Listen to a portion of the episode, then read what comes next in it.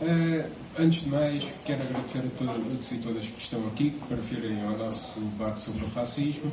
Uh, nós convidámos duas oradoras, a Susana Silveira e a Beatriz Dias, que são, nomeadamente, uma da Associação Costume Colossal e também da Associação de SAS, penso que seja assim que se diz, e também pertencente ao SOS Racismo.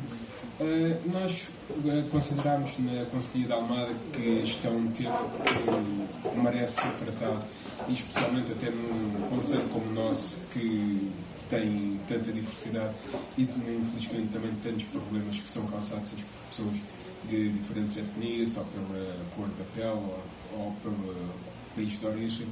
E achamos que era uma boa forma de começar também a pensar, até neste, ainda neste mandato, as muitas políticas que ainda se têm de fazer, e é um Conselho que, infelizmente, eh, até tem alguma presença da extrema-direita, nomeadamente o cabeça de lista do PNR às europeias, é, João Patrocínio, é, é aqui deste Conselho, e eles costumam ser muito ativos. E nós achamos que esta é uma das formas de também combater isso. Tentar uh, passar a informação debater e, e, falar especialmente com quem conhece e com quem está no terreno, perceber o que falta fazer, uh, o, até o que nos falta perceber, que às vezes, tantas vezes, somos alheios a formas de discriminações que, se não nos forem explícitas, não nos apercebemos, mas especialmente como nos conseguirmos organizar para tentarmos um, um, um mundo mais justo para toda a gente. Uh, eu passo então a palavra Uh, não sei se tem preferência de quem é quer começar. Uh, então, uh, estava a pensar fim, fim de 5 minutos. Uh, penso que com tolerância. Então, com licença. Uh, muito boa tarde a todos e a todas. Uh, muito obrigada ao convite que a Conselhia da Almada fez para para participar neste debate. É um debate extremamente importante e urgente no, nos tempos que, que vivemos. Uh, eu sou da JAS, Associação de Afrodescendentes. Uh, a JAS é uma associação criada em 2016 e é, é uma associação antirracista um, que luta pelos direitos das negras e dos negros em Portugal. Esta é, de uma forma muito rápida, uh, a apresentação da, da associação. Uh, o tema que nos traz hoje, ou seja, nós vamos falar do. Eu, eu achei imensa graça ao título, que é, que é emprestado do livro da, da, da Joana Gujão Henriques, que é No País dos Brancos Costumes, que é precisamente sobre isso que, que nós vamos nos concentrar hoje, é tentar perceber como é que a realidade uh, étnico-racial é tratada em Portugal e quais é que são as causas do racismo sistémico e estrutural que existe em Portugal. Uh, uma, eu acho que há dois, dois, dois aspectos que aconteceram na, nas últimas semanas que, que devem, devem uh, ter a nossa atenção. Uma delas é a, a rejeição do, do, Instituto Nacional de Estatística da, da, inclusão da pergunta sobre a recolha de dados étnico-raciais nos censos de 2021 e a outra, outro aspecto que, que também uh, eu acho que articula com, com com, com, a nossa discussão é a crónica que a Maria de Fátima Bonifácio publicou no público um, nesta, nesta semana. Eu queria começar por fazer uma afirmação que, que muitas vezes é condenada, ou seja, as pessoas um, insurgem-se contra esta ideia de que uh, existe racismo em Portugal. Portanto, quando nós, quando nós, dizemos que existe racismo em Portugal, é evidente que nós não estamos a afirmar que todos os portugueses são racistas ou que, uh, que todas as pessoas que vivem em Portugal discriminam ativamente outros. O que nós estamos a dizer quando dizemos que há racismo em Portugal, nós estamos a afirmar que existem práticas racistas e que estas práticas racistas são sistémicas e estruturais do país. Isso quer dizer o quê? Quer dizer que elas perpassam as instituições e a vida social e cotidiana. E isso é algo que nós devemos assumir eh, de modo a poder promover a transformação social. Eh, uma das grandes dificuldades que nós temos enquanto ativistas é precisamente esta compreensão de que o racismo é uma construção social. Portanto, o racismo não é uma questão moral, não resulta da boa vontade das pessoas, ou seja, as pessoas uh, são. O racismo e a forma como o racismo opera resulta da relação de forças que se estabelece entre diferentes, diferentes atores na sociedade, entre diferentes indivíduos. E a relação de forças está um, mais um, inclinada para um grupo social e menos uh, para o outro. Ou seja, não há aqui nem equilíbrio, nem equidade na forma como os recursos são distribuídos, nem na forma como uh, se, se, valoriza socialmente determinados grupos. Portanto, e é isto que uh, nós dizemos quando estamos a falar de racismo. Outro aspecto fundamental é pensar que esta construção do social do racismo ela tem uma origem histórica.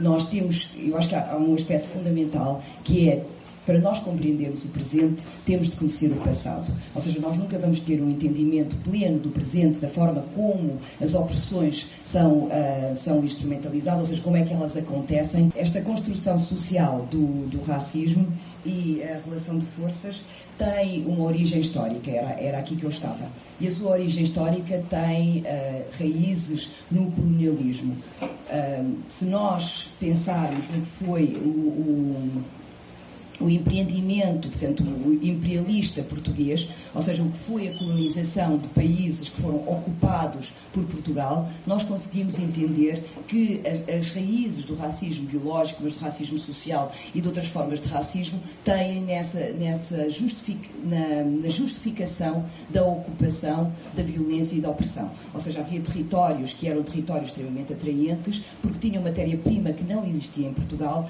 e, para além disso, era possível uh, exportar a população daquelas regiões como se fosse mercadoria e aí começa-se o, o comércio transatlântico de pessoas escravizadas para justificar uh, este comércio transatlântico de pessoas escravizadas e justificar a ocupação dos territórios e legitimar essa ocupação, criou-se uma narrativa que é dificílima de combater e que se mantém até aos dias de hoje, que é esta narrativa da superioridade de um grupo de pessoas sobre outro grupo de pessoas. Ou seja, o, as pessoas escravizadas foram desumanizadas, foi-lhes retirada toda a humanidade, foram tornadas objetos, foi-lhes negada a subjetividade, precisamente para justificar a sua comercialização. E é, é este, este é o aspecto uh, fundacional do que depois irá ser esta construção do outro, que é perpetuada ao longo da nossa história coletiva e ao longo de várias gerações. Portanto, esta ideia do outro, do outro que é inferior, do outro que é incivilizado, do outro que tem de ser trazido às luzes, começa a ser construído precisamente quando, uh, nas primeiras fases do colonialismo e Uh, depois vai ser reiterado e reforçado quando ocorre uh, a ocupação efetiva dos países africanos. E quando, quando este, este processo histórico vai decorrendo, vai-se construindo uma narrativa de incivilidade, de incivilidade, de primitivismo, e não há nenhuma referência às culturas pré-colonização. Ou seja, a história do continente africano, do continente africano, a história das civilizações do continente africano, a história das pessoas que habitavam o continente africano, ele só é iniciado quando se dá o, o, o encontro de culturas. Ou seja, toda a história é contada a partir do colonialismo e não há história prévia, não há história antes do colonialismo. E é esta ideia do outro, do outro que vai beneficiar da, da bondade do colono, da bondade e da ação e da, e da capacidade inata para a miscigenação, é que vai ser a, a, a história fundacional do racismo contemporâneo que nós vivemos em Portugal. Portanto, esta, esta, esta narrativa idio, esta narrativa identitária que assenta em vários mitos, nomeadamente no mito do bom colonizador, portanto, na minha opinião, não há colonialismo bom, não há ocupação boa, e nós vemos que há uma diferença de terminologia enorme. Quando Portugal foi ocupado pela França, nós, nós aprendemos na escola que se tratava de uma invasão, e quando Portugal ocupou os países africanos, Portugal foi levar a civilização, foi promover o desenvolvimento, foi retirar aquelas pessoas do primitivismo a que elas se encontravam, portanto, elas andavam nuas, eh, não tinham um, nenhum tipo de cultura, e se não tivesse sido este encontro com a cultura maioritária europeia, as pessoas tinham, tinham continuado naquela condição de incivilizado. Portanto, esta é, na verdade, a narrativa que é veiculada. Depois, este, este é um dos mitos, portanto, um dos mitos que é o mito do bom colonizador.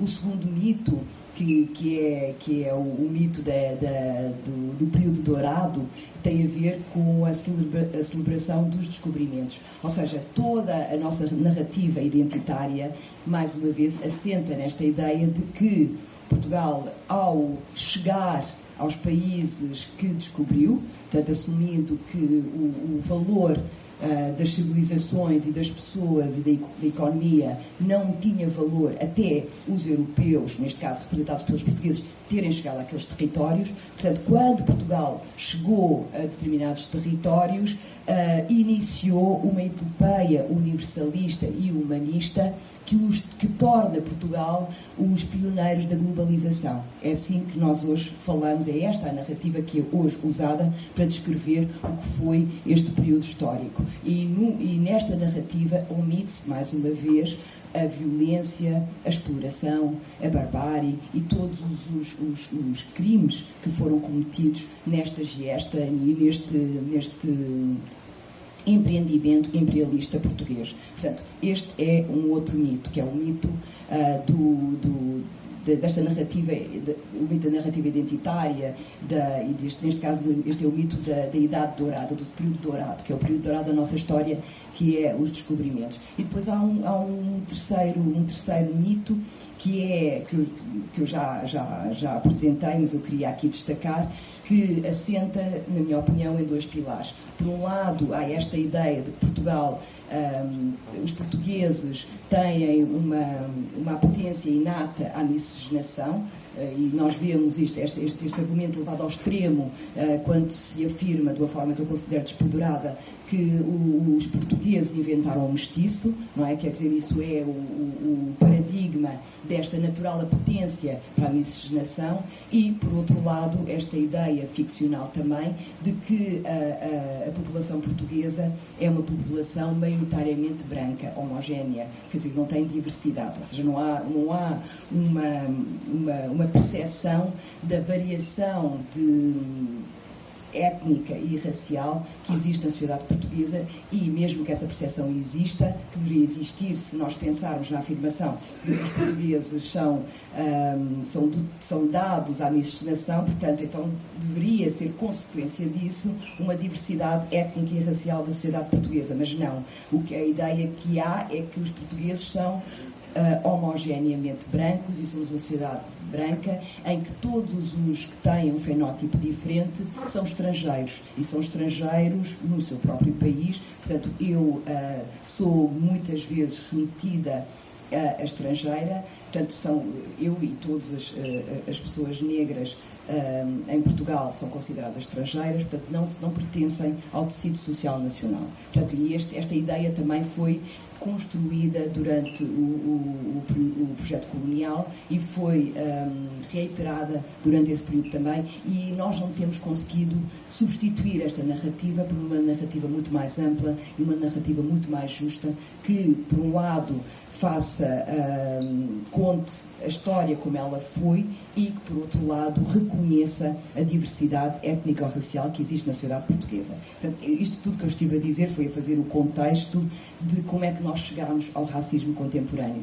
Existe uma clara continuidade entre o que foi o projeto colonial português a forma como esse projeto colonial foi implementado e as manifestações do racismo contemporâneo, atual, que afetam de uma forma bastante marcada a vida de negros e negras em Portugal.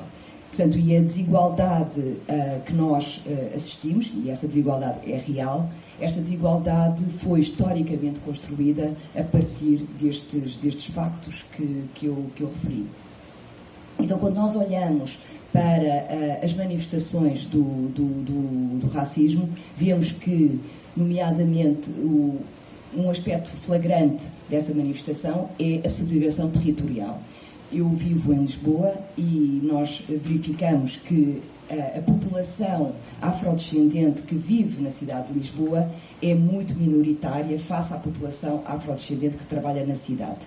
E esta segregação territorial traduz-se no facto de não ocuparem as zonas consideradas privilegiadas ou mais nobres das diferentes cidades, estarem votados às zonas periféricas e estarem maioritariamente ou em grande número em, em em bairros de autoconstrução.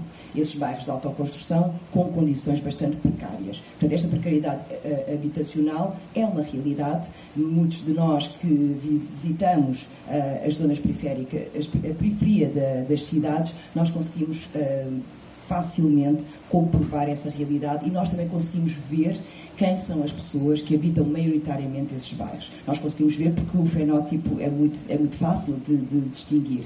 Portanto, vimos que esta, esta desigualdade, que muitas vezes nos dizem que ela é consequência da pobreza, é verdade que a pobreza tem um aspecto importantíssimo aqui, mas nós devemos sempre colocar a pergunta porquê que, sendo os negros minoritários na sociedade portuguesa, os negros e as negras minoritários na sociedade portuguesa, não são a maioria da, da, da, da população, eles aparecem maioritariamente representados nestas condições, portanto, ou seja, em, em zonas de uh, habitação precária, uh, estão sobre-representados nos trabalhos que são menos valorizados socialmente e aqueles que têm um menor, um, portanto, um salário mais baixo e também que têm um, níveis de precariedade laboral bastante acentuados. E nós também sabemos que encontramos maioritariamente negras, e aqui serão mais uh, negras e negros, uh, nestas condições.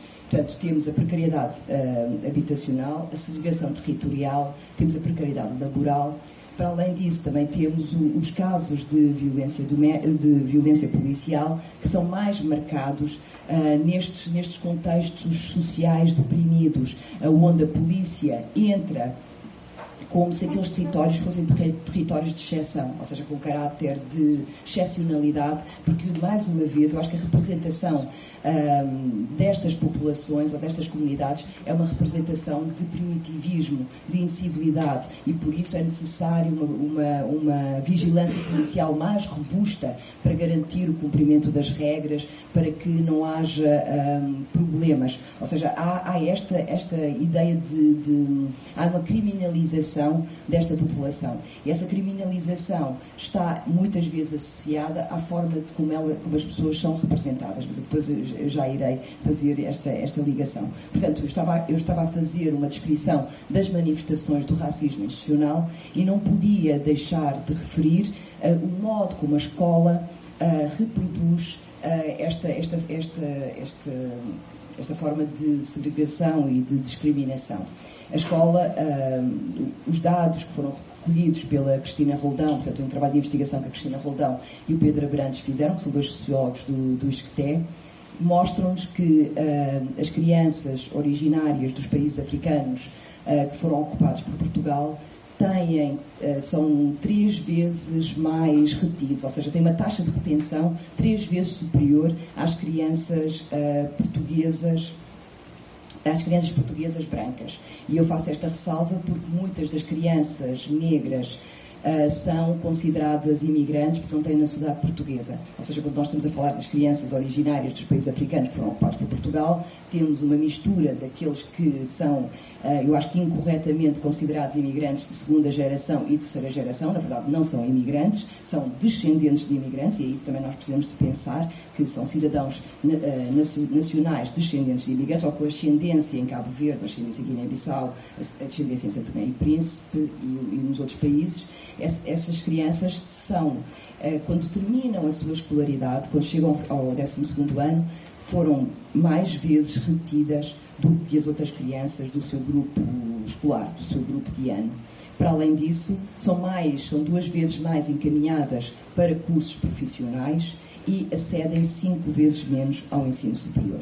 Portanto, estes são dados que foram obtidos só tendo, tendo como base a nacionalidade das crianças ou cruzando com a nacionalidade dos pais. Portanto, não há dados Uh, não, não, há dados sobre, sobre a, uh, a, diversidade étnica e racial da sociedade portuguesa.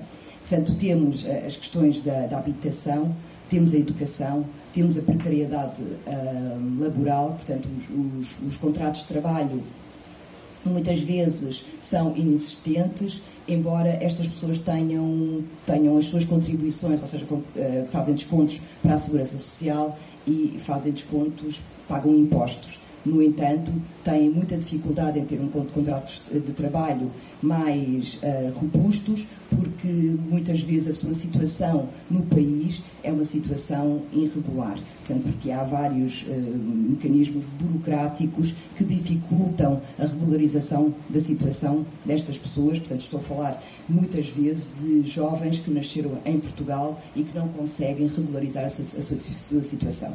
E aí vamos para um outro aspecto que eu acho que é um, uma manifestação flagrante do que, do que eu considero ser o racismo institucional, que é a, a, a nacionalidade, ou seja, a atribuição da nacionalidade a, a jovens nascidos em Portugal. Nós, hum, quando pensamos neste assunto, eu acho que a maior parte das pessoas acredita ou tem a convicção de que todas as pessoas que nascem em Portugal são portuguesas e que têm a nacionalidade portuguesa automaticamente. Não é verdade algumas pessoas, uh, aqueles que são uh, descendentes de cabo-verdianos, guineenses, santomenses, moçambicanos e angolanos, não têm automaticamente, não têm a nacionalidade portuguesa originária, que é aquela nacionalidade que é atribuída a todas as pessoas que nascem em Portugal. Elas podem requerer a nacionalidade, mas depois de demonstrarem um conjunto de competências e corresponderem a um conjunto de requisitos. Algumas delas foram retiradas da lei, nomeadamente havia uma prova, que era a prova de língua, tinha que se fazer, tinha que se demonstrar um bom domínio da língua portuguesa para poder aceder à nacionalidade.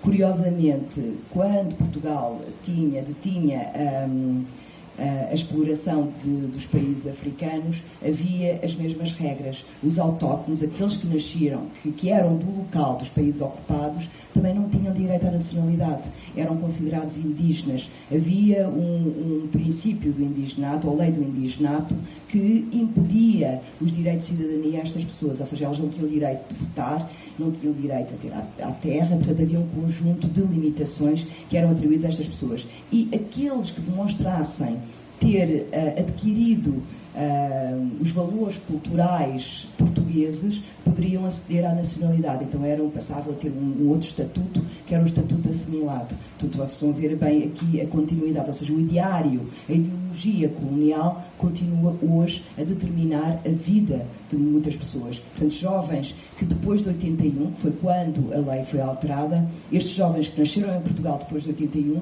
foram um, impedidos de aceder à nacionalidade. Portanto, isso houve uma alteração legislativa em 2006 e essa alteração legislativa permitia um, a, aquisição da nacionalidade, a atribuição da nacionalidade, peço desculpa, a crianças que os pais tivessem em situação regular.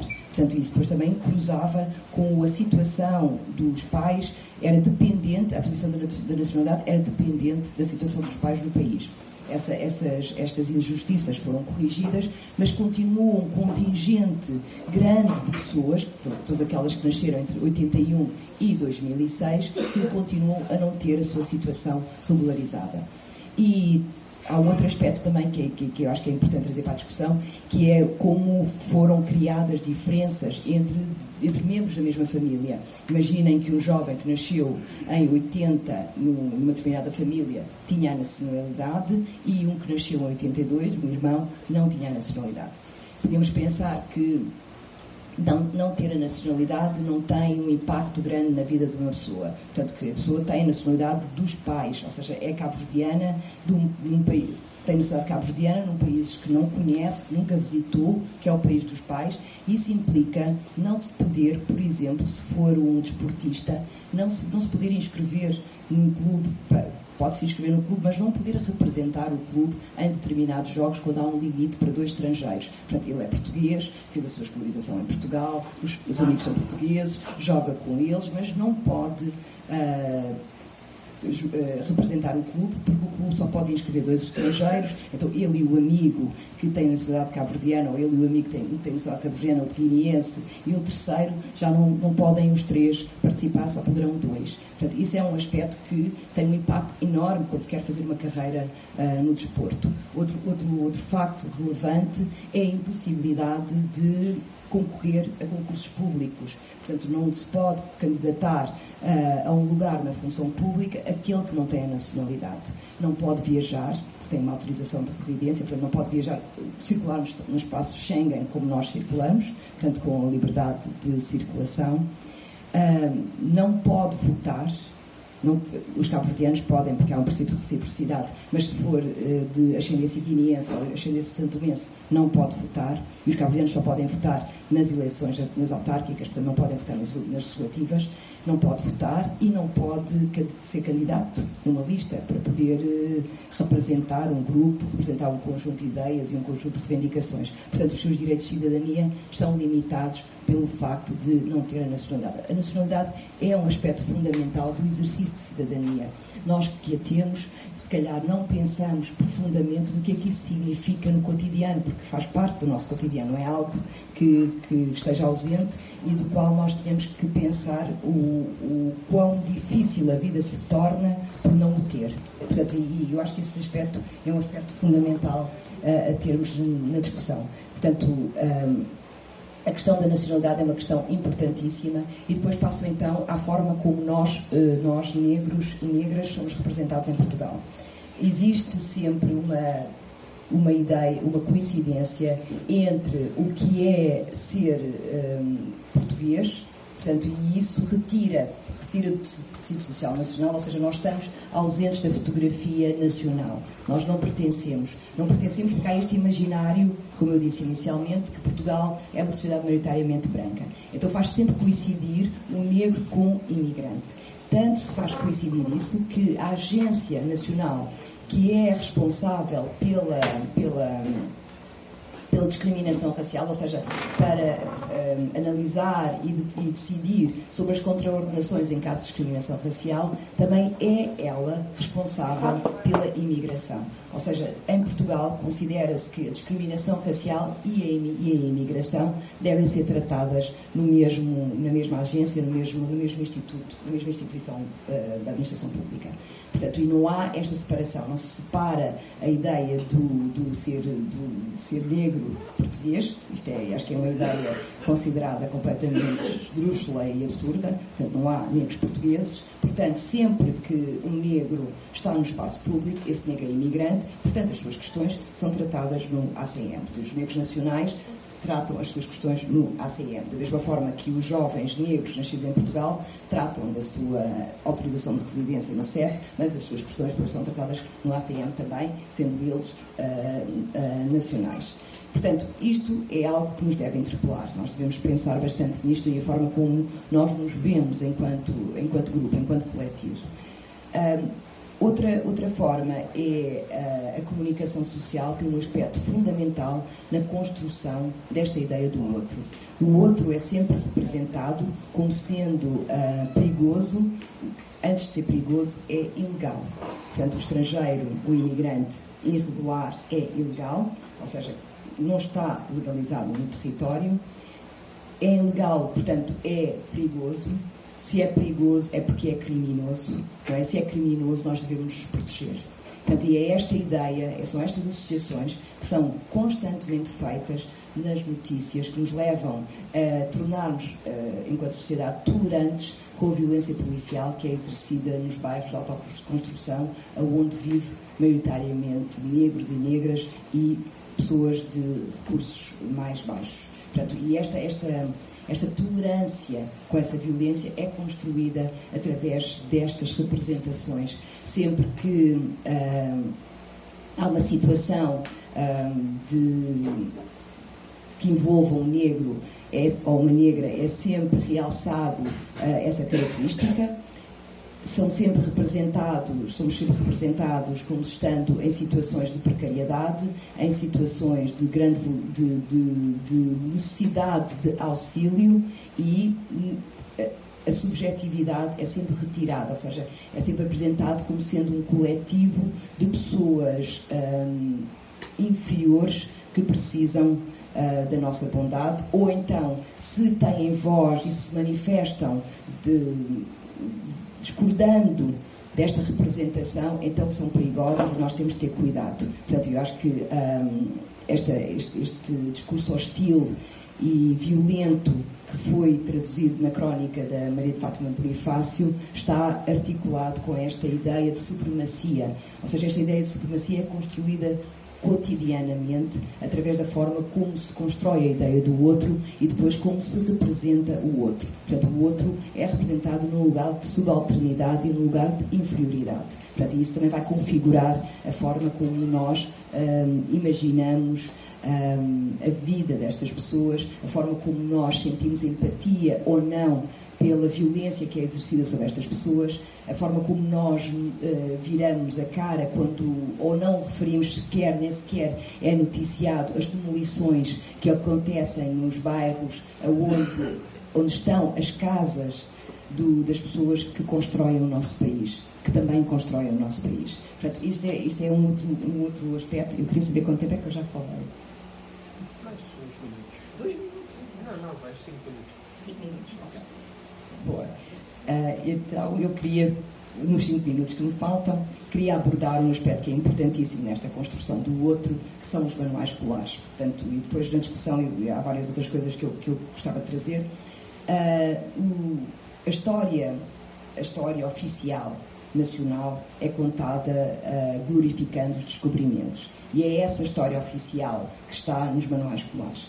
Essa história ignora todo o, o, contributo, o contributo não, ignora a história das civilizações africanas e asiáticas dos países que foram ocupados ignora o contributo das pessoas escravizadas para a riqueza do país, portanto, porque foi através do comércio de pessoas escravizadas que foi construído, por exemplo, o Mosteiro dos Jerónimos, que é um dos monumentos nacionais mais importantes, portanto, isso é completamente obliterado da história. E também uh, essa historiografia, essa história oficial, retira, mais uma vez, a presença dos africanos e africanas em Portugal. Portanto, o, o comércio de pessoas escravizadas iniciou-se no século XVI, o primeiro contingente de negros e negras uh, portaram na, na, na cidade de Lagos em 1550 e isto está relatado numa crónica de, de eh, Zurara.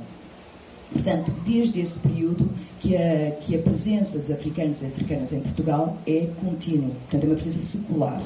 No entanto, a historiografia oficial diz que os africanos e as africanas terão vindo para Portugal depois da, da, da, da, libertação dos países ocupados. Ou seja, após a libertação é que houve um grande contingente de imigração para Portugal e os, os negros e as negras não estavam antes. Portanto, e é importante repor esta, esta, este facto.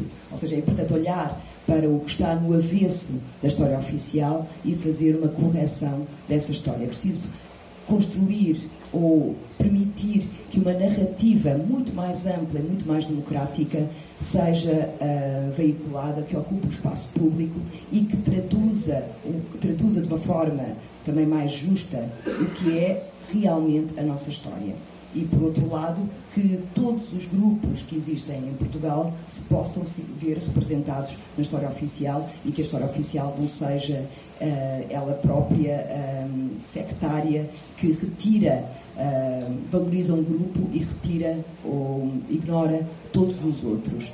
E, mais uma vez, na questão dos manuais, é preciso uh, rever, fazer a revisão dos manuais escolares, precisamente para fazer esta correção deste, destes factos históricos, mas também não é, não, não é a única correção que é necessário fazer. É preciso começar a representar nos manuais, nos materiais usados na escola, os jovens estudantes e a sua diversidade.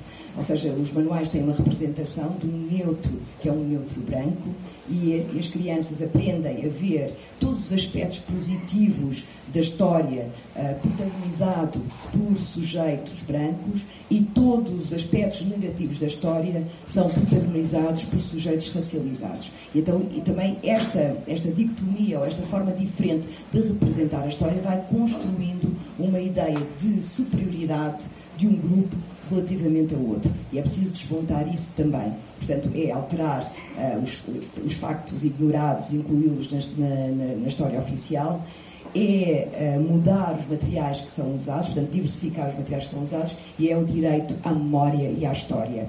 E o direito à memória e à história traduz-se no direito de construir uh, espaços públicos onde se possa celebrar a história dos afrodescendentes e a história das comunidades que foram uh, oprimidas pelo projeto colonial português. E eu acho que com estes pontos, depois na discussão, eu poderei dizer mais outras coisas. Okay, muito obrigada.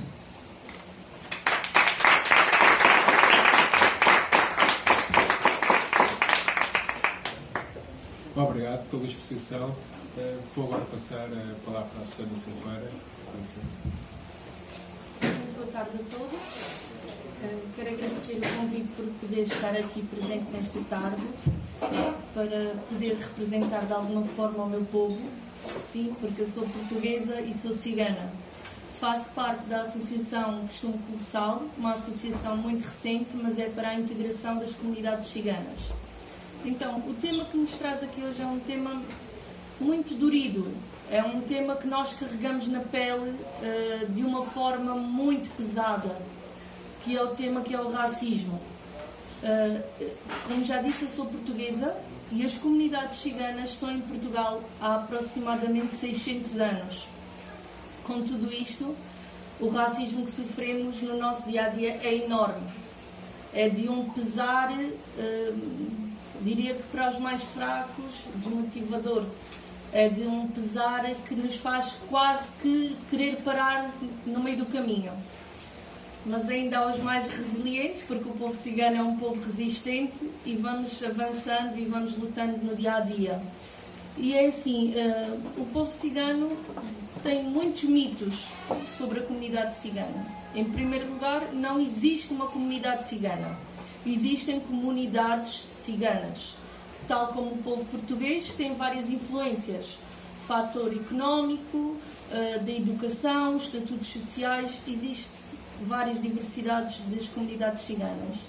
Uh, uma das coisas que nos eh, entristece bastante é nós, no nosso dia a dia, tentarmos, por exemplo, entrar no comércio tradicional é, quer dizer, tanto em lojas, como em cafés, como uh, centros comerciais, uh, até mesmo entidades públicas, e deparar-nos com uma má recepção.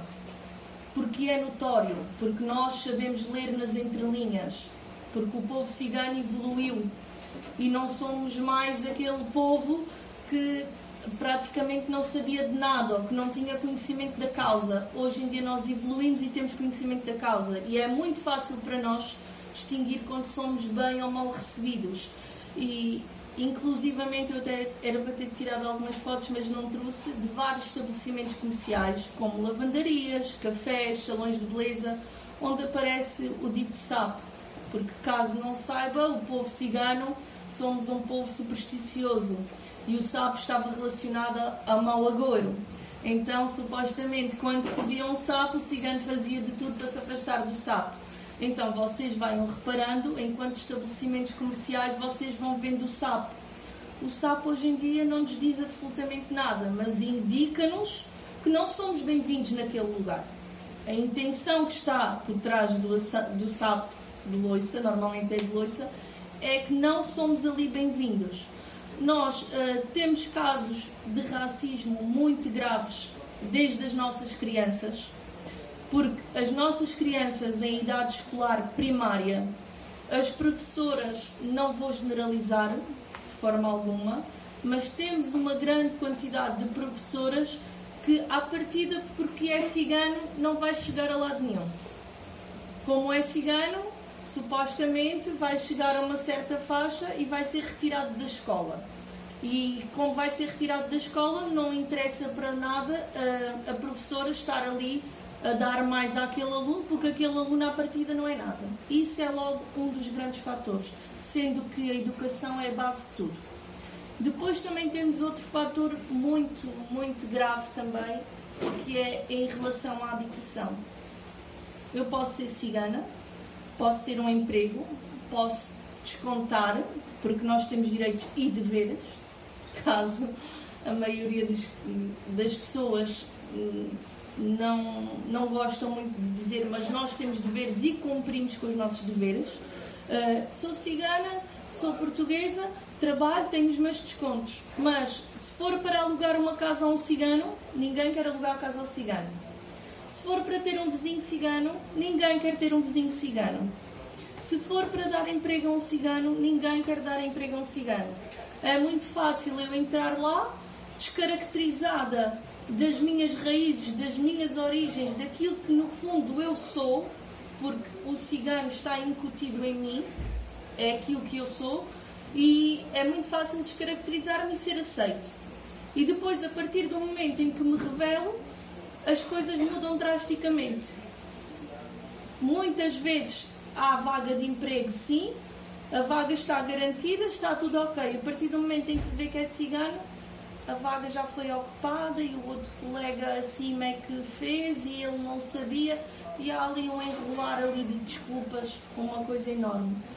Normalmente quando se fala dos ciganos a nível da comunicação social, traz sempre o pior ao de cima, traz que uh, o cigano é traficante, que o cigano é ladrão, que o cigano é homicida, o que não corresponde na totalmente à verdade, não é? Porque em todas as etnias há bom e há mal, o cigano não é exceção. Nós também temos pessoas más, mas também temos muitas pessoas boas. Só que o que o cigano é feito de bom normalmente não é divulgado. É divulgado o que é mau. É, é, é trazido à luz o que é mau e o que é bom fica de fora. Mas caso não saibam, o povo cigano é um povo muito solidário o povo cigano, nós damos uh, muita comida a sem-abrigos, nós estamos sempre dispostos a ajudar o mais próximo, nós temos uma série de ações boas, porém nós não estamos para nos mostrar, uh, não, não fazemos questão de tirar a foto e dizer eu dei comida a esta pessoa. E então quando aparecemos, aparecemos pelo lado negativo. Como eu sou membra de um grupo que se chama Consigo, que é um grupo que trabalha com o ACM, com o Alto Comissariado para as Migrações, nós fazemos planos de estratégia local para a integração das comunidades ciganas. E como tal, nós temos trabalhado com forças da segurança pública, com assistentes sociais, com educadores, com pessoas da área da saúde, várias vertentes do, do nosso país. E é muito fácil nós vermos uma assistente social que é uma pessoa que supostamente está ali para ajudar a outra porque está numa fase mais fragilizada da sua vida e nós notamos um preconceito enorme da parte dessa pessoa. Então, ou seja, se a pessoa está para ajudar e já está com preconceito, que tipo de ajuda é que vai ser dada? É, é uma coisa descomunal. Eu tenho uh, uma nota do relatório de alta do Hospital Garcia Dorta, que por acaso é da minha mãe, onde diz o, o, o, relatório dela de alta e depois diz assim, de etnia cigana.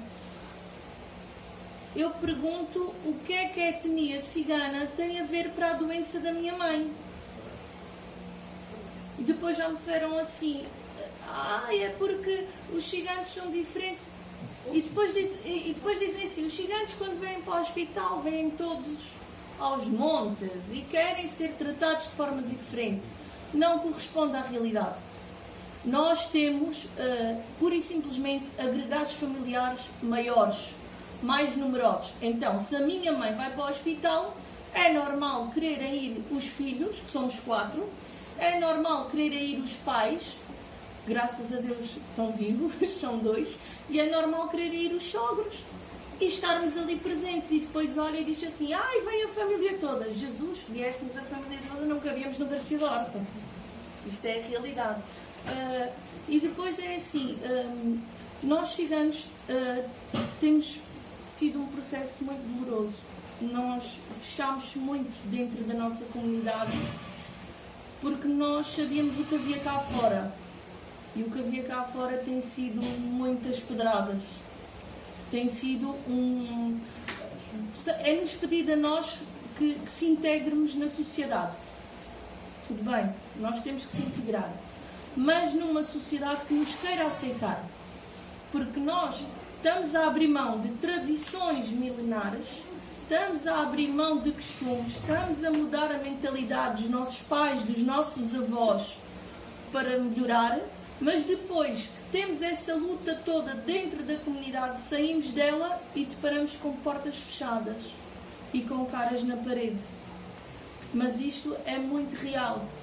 O racismo que nós passamos hoje em dia é muito real. Nós vamos a uma superfície comercial como um shopping. O segurança não faz mais nada senão assegurar a nossa presença ali. Às vezes até me sinto importante, com segurança sempre atrás de mim. Mas é, é são, são, são formas uh, que estão muito explícitas. O racismo contra a comunidade cigana é enorme. Quando uma comunidade cigana se muda para um prédio onde há várias famílias a viver, é revolução. É os vizinhos todos a, a falarem e há ciganos e fechem bem as portas e cuidado com as janelas. E depois nós ciganos já ficamos uh, retraídos. Depois dizem assim: ah, os ciganos também não se dão muito a conhecer. É normal. Alguém quer se dar a conhecer a uma pessoa que por si só já está a recebê-la com quatro pedras na mão? Nós ciganos uh, tínhamos um dialeto próprio, tínhamos uma língua própria, tínhamos o romani uma língua que era falada mundialmente a nível dos ciganos. Nós perdemos a nossa língua porque nós éramos obrigados, aliás, éramos proibidos de falá-la em público no tempo de Salazar. Os ciganos eram impedidos de ir à escola. Os ciganos não podiam votar. Os ciganos eram um povo nómada porque eram obrigados a isso. Porque havia terras em que nos era apenas permitido estar um dia. E é claro que estando apenas um dia numa terra, era impossível darmos educação às nossas crianças e pomos-as na escola. Mas vamos voltar agora um bocadinho mais ao presente. Nós temos bairros sociais que foram feitos, que aquilo é os chamados guetos. Porquê? Porque são completamente afastados da, da comunidade. Temos um deles que até fizeram-nos o, o favor de construir um muro à volta do bairro onde não temos acesso à educação, à saúde, nem nada. As crianças, para irem para a escola, têm que andar às vezes 6 km a pé.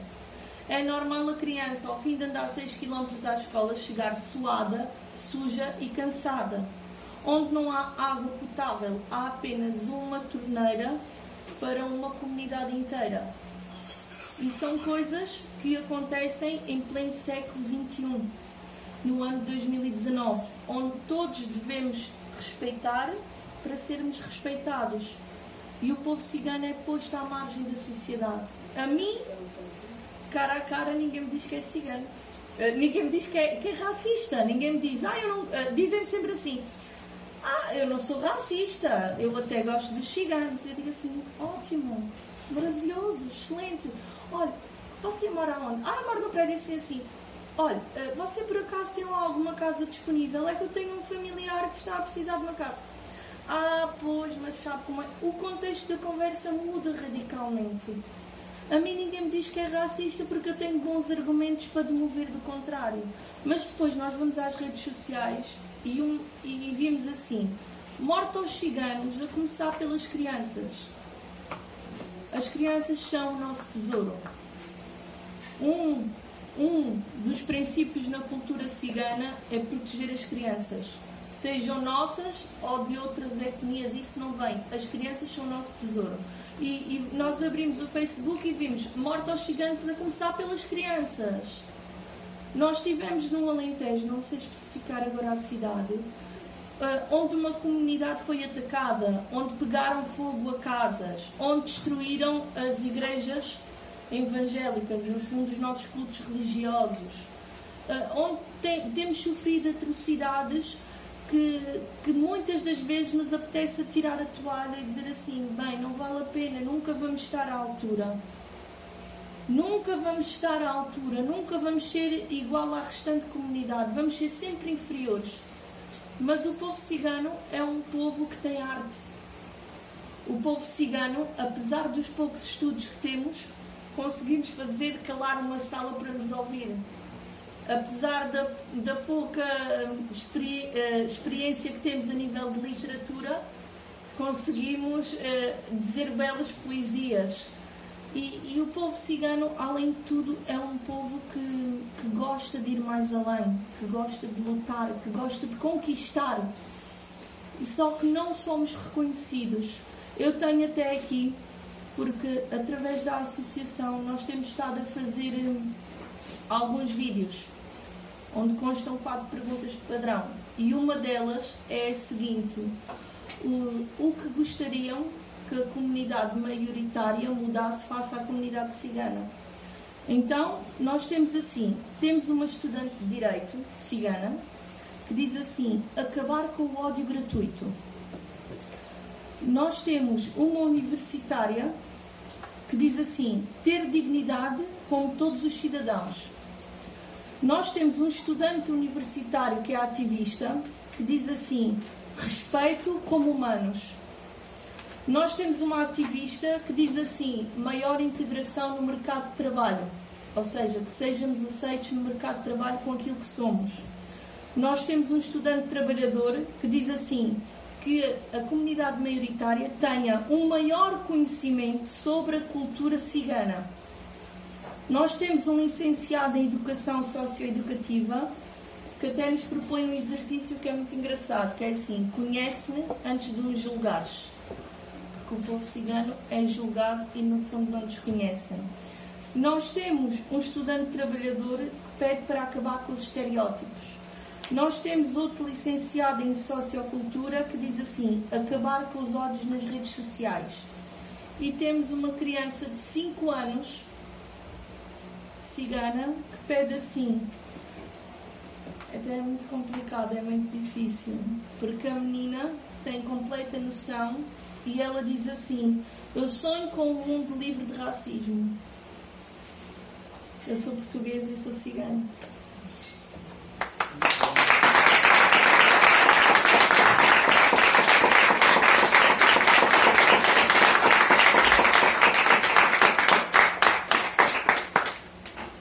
Esta narrativa que eu fiz, que para mim foi a chave de leitura fundamental para eu entender as origens do racismo e da discriminação racial, se eu nunca tivesse entendido o que foi o colonialismo português, a estratégia de exploração, de violência e de opressão dos povos, que depois se mantém, que se transfigura num discurso mais uh, universalista e humanista, eu nunca tinha entendido o racismo plenamente.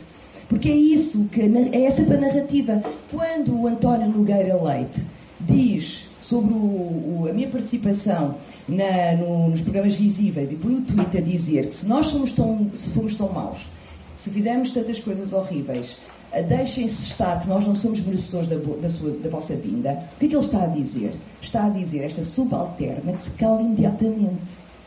Porque ele vê uma mulher negra a que ele não associa à Portugalidade, coloca-me como estrangeira, porque eu que não venha, quando eu não vim, eu sou portuguesa, e a seguir, a seguir diz: cala-te, não tens o direito a falar, porque o teu lugar não é esse, não é esse o teu lugar de fala. Tu és um, tens um, estás num lugar de obediência e num lugar de exploração. Portanto, é aí que tu tens que estar, que é precisamente o que a Fátima Bonifácio vai reiterar. Ela vai reiterar a mesma ideia de que os subalternos que se mantenham subalternos e que estejam calados e que agradeçam o facto de nós os deixarmos existir aqui neste país. Portanto, porquê? Porque os ciganos não são portugueses. Eu vi, uh, vejo coisas que eu acho bizarras, que é os portugueses isto, os ciganos aquilo. Como os ciganos não fossem portugueses e depois com ideias completamente disparatadas, a dizer que os ciganos vivem de, de, de rendimento social de inserção e que quase que esgotam o erário público com o, o que nós pagamos de rendimento social de inserção para que os ciganos vivam luxuosamente em casas mobiladas com quatro assoalhadas. Disparates deste género. E isto é colocado no espaço público de uma forma completamente impune. E por isso é que eu acho que a queixa-crime é fundamental, porque o racismo é crime. O racismo mata. E as pessoas têm que começar a ter vergonha de insultar os ciganos, porque se é mais evidente, é mais desbragado, é muito mais aberto o insulto que é feito aos ciganos, o mesmo acontece connosco. Quer dizer connosco, connosco, connosco negros. O Nogueira Leite não teve problema nenhum, oito minutos depois do, do programa acabar, fazer aquele tweet, porque ele sabia que nada lhe ia acontecer. E esse discurso de ódio é veiculado sistematicamente com uma neutralidade transvestida em liberdade de opinião e nada acontece. Portanto, e estas pessoas vão acicatando os ódios relativamente ao outro, geralmente para interesse próprio, porque eles têm a ganhar. Quando nós vemos um discurso de ódio, uma notícia e um texto, devemos sempre perguntar quem é que vai ganhar com isto? Quem é que está a ganhar com isto? Não é? Quem é que está a ganhar? Os donos disto tudo. Aqueles que continuam a ter um grande rendimento à custa desta ideia do outro, do outro que é perigoso, do outro que é explorador, do outro que não quer trabalhar, do outro que te tira o trabalho, não é? do outro que vem invadir o teu país. E por isso nós temos que ter cuidado com quem é que vem. Quem são estas pessoas? Nós não os conhecemos, são de outra nacionalidade, de outra cultura. Portanto, o racismo é crime o racismo tem que ser tratado como crime. Uma das coisas que eu não disse, que eu acho que era importantíssimo, era alterar a, a, a, a moldura penal da, da, discriminação racial. A discriminação racial, na sua maioria, não alugar casa, não, não tratar, uh, recusar os tratamentos, é tudo contra a ordenação. E é crime. O que, o que a senhora Fátima Bonifácio está a fazer é construir uma narrativa para naturalizar a violência contra nós. Isso é crime ela está a criar o terreno para que um dia um de nós, cigano ou negro, seja morto e que não haja mínima, mínima empatia, que haja tolerância total sobre toda a violência que pode ser inserida sobre nós.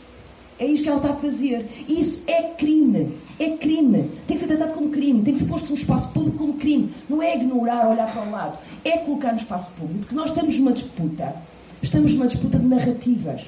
E para nós disputarmos esta narrativa de uma forma vencedora, que é isso que nós queremos fazer, temos de falar de colonialismo e temos de falar do presente.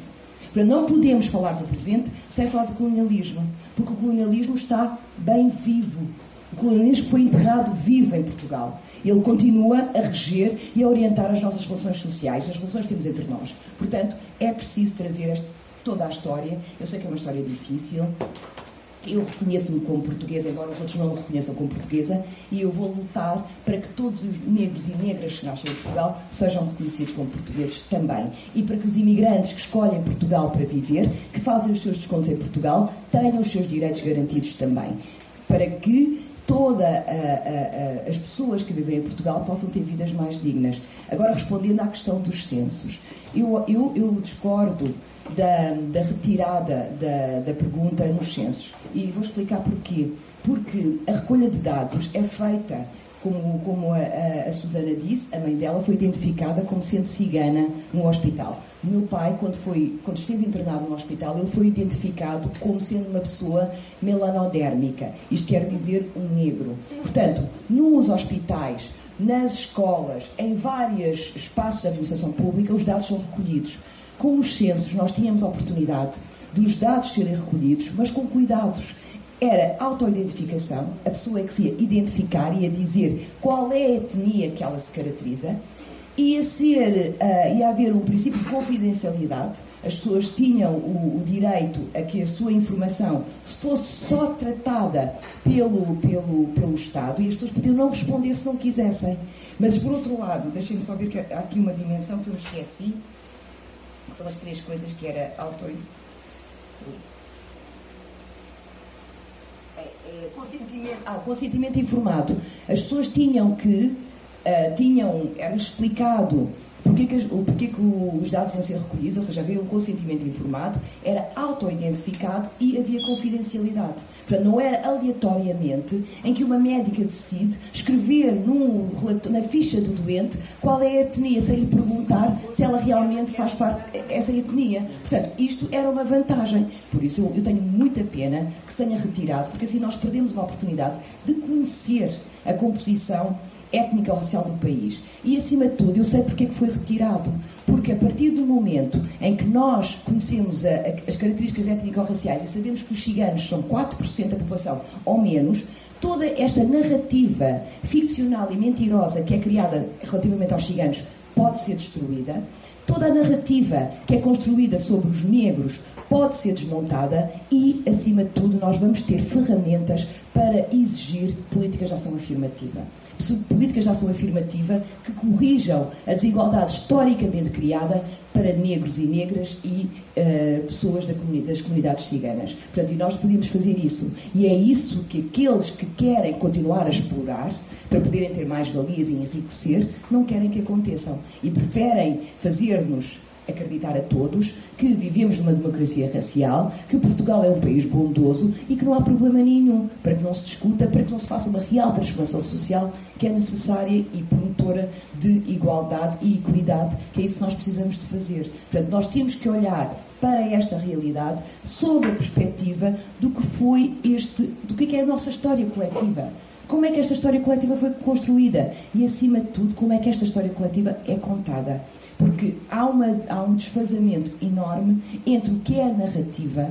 A Portugal acolhe bem imigrantes. Recebeu vários prémios de, de acolhimento de imigrantes. Está, os governantes estão sempre a, a, a, trazer isso como uma manifestação da, da sua capacidade de integrar as pessoas.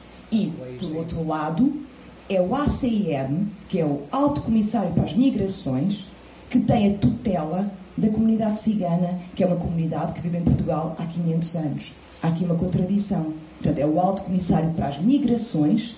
Os ciganos são continuados, continuam a ser vistos como quem migra para Portugal, quando são portugueses. Portanto, e é esta, esta, esta, esta lógica, estes conceitos que estão enraizados nos nossos cérebros, de todos, que nós precisamos de tirar. E nós só vamos conseguir tirar verdadeiramente quando nós olhamos para a nossa história com verdade e olhando para, olhando para o avesso da história. Olhando para o avesso. Eu usei eu, eu esta expressão, eu acho maravilhosa, que veio do samba uh, da, da Mangueira, que ganhou este ano o, o melhor enredo, e eles falavam disso, quer dizer, há um avesso que não interessa contar. E não interessa contar porque há, muitas, há pessoas que têm muito a ganhar que esse avesso se mantenha no avesso. Muito obrigada. Eu acho que os, eh, os ciganos portugueses cada vez mais têm que ascender na pirâmide social. Porque só assim é que nós vamos conseguir realmente mudar alguma coisa. E também hoje tenho o privilégio de anunciar que temos mais um, um português cigano que iniciou um mandatário que é o Bruno Gonçalves e é para nós uma grande honra termos o Bruno connosco neste, neste início de luta. No fundo, é só o início. E é mais claro, é mais claro que, que é necessário que, que ascendamos na pirâmide social. Outra das coisas que, que vem sido esquecidas dos ciganos é da história. Porque se nós estamos cá quase há 600 anos, nós fazemos parte desta história. Nós temos uh, portugueses ciganos que lutaram e pelo território nacional temos portugueses ciganos que lhes foi dado o título de fidalgo. Só que depois, passados uns anos, foram expulsos das terras. Esqueceu-se o título de fidalgo e expulsaram-nos das terras. Só que isso não vem à tona, isso não vem à história, pelo menos de quem não interessa. Ficam coisas por contar, outras são contadas entre linhas. Uh, em relação a, à Inês, a verdade é uma cada vez mais as pessoas, permitam uma expressão, são desbocadas. O racismo cada vez mais uh, é, é, é, é, feito de uma, de uma forma, como se diz no bom português, curta e grossa. Porquê? Porque existe uma certa sensação de impunidade. Sensação que passa a ser realidade. Porque, mesmo existindo o Código Penal, onde consta como o racismo é um crime punível por lei, muito pouco é feito. Então o que é que as pessoas dizem? Ah pá, eu vou, se eu for racista contra o cigano, o que é que o coitado vai fazer? Não pode fazer nada. E depois temos aquela parte em quem provar realmente que foi racismo, que o que aconteceu, determinado episódio, é muito difícil. Então vai-se ficando essa. E cada vez mais nós somos obrigados a engolir os chapos porque as pessoas vão. Por, é, em tudo. É, é, uma expressão muito forte que é o engolir os chapos, é ouvir desaforos, engoli-los e levá-los para casa. Porquê? Porque se nós respondermos é assim, se eu for agressiva com a Beatriz, das duas uma, como a Beatriz é uma senhora que eu tenho a certeza que é, ela vai manter a calma e vai-me responder e vai-me ver um outro lado da história. Mas também há outro dia. Há um dia que a Beatriz, o dia não lhe correu bem e vai-me responder de uma forma mais agressiva.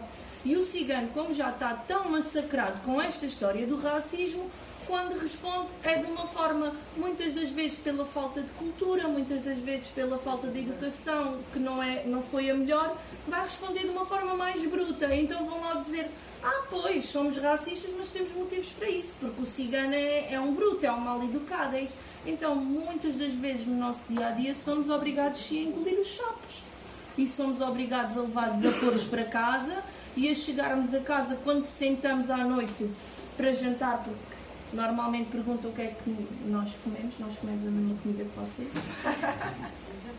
Perguntam logo no Natal o que é que nós comemos. Eu às vezes brinco e digo que comemos o que nos apetece.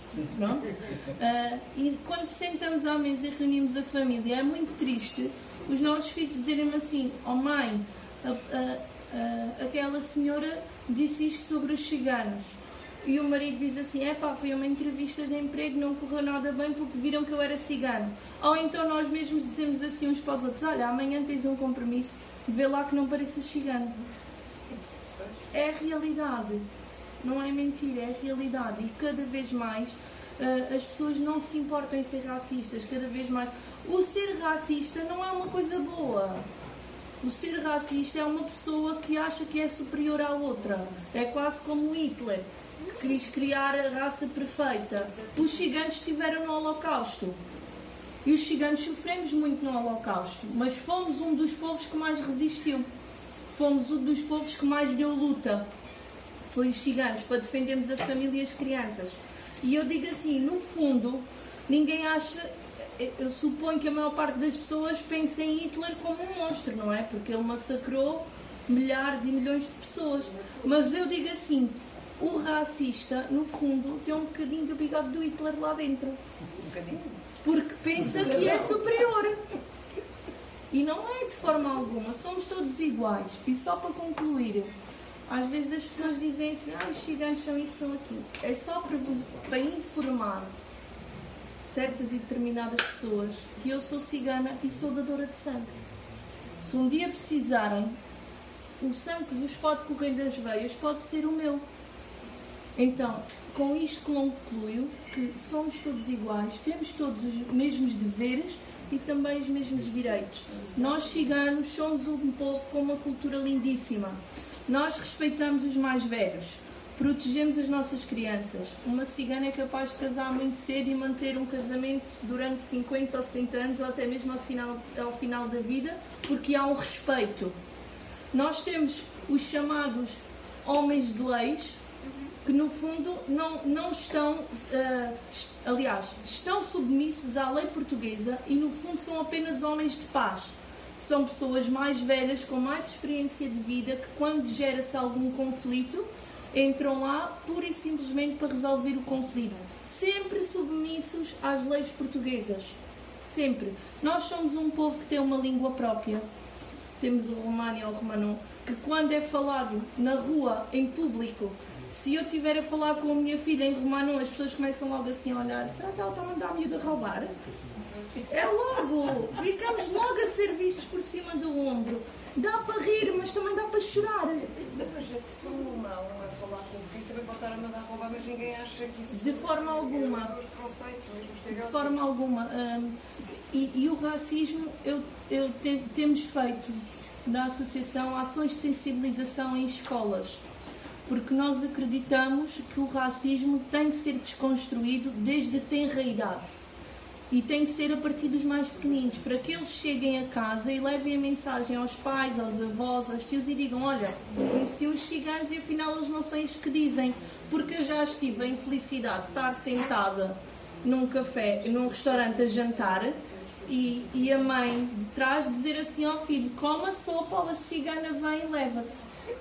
Como vocês podem ver, eu sou muito dada para a brincadeira. Eu levantei-me elegantemente e disse ao miúdo: Anda que a cigana já chegou para te levar.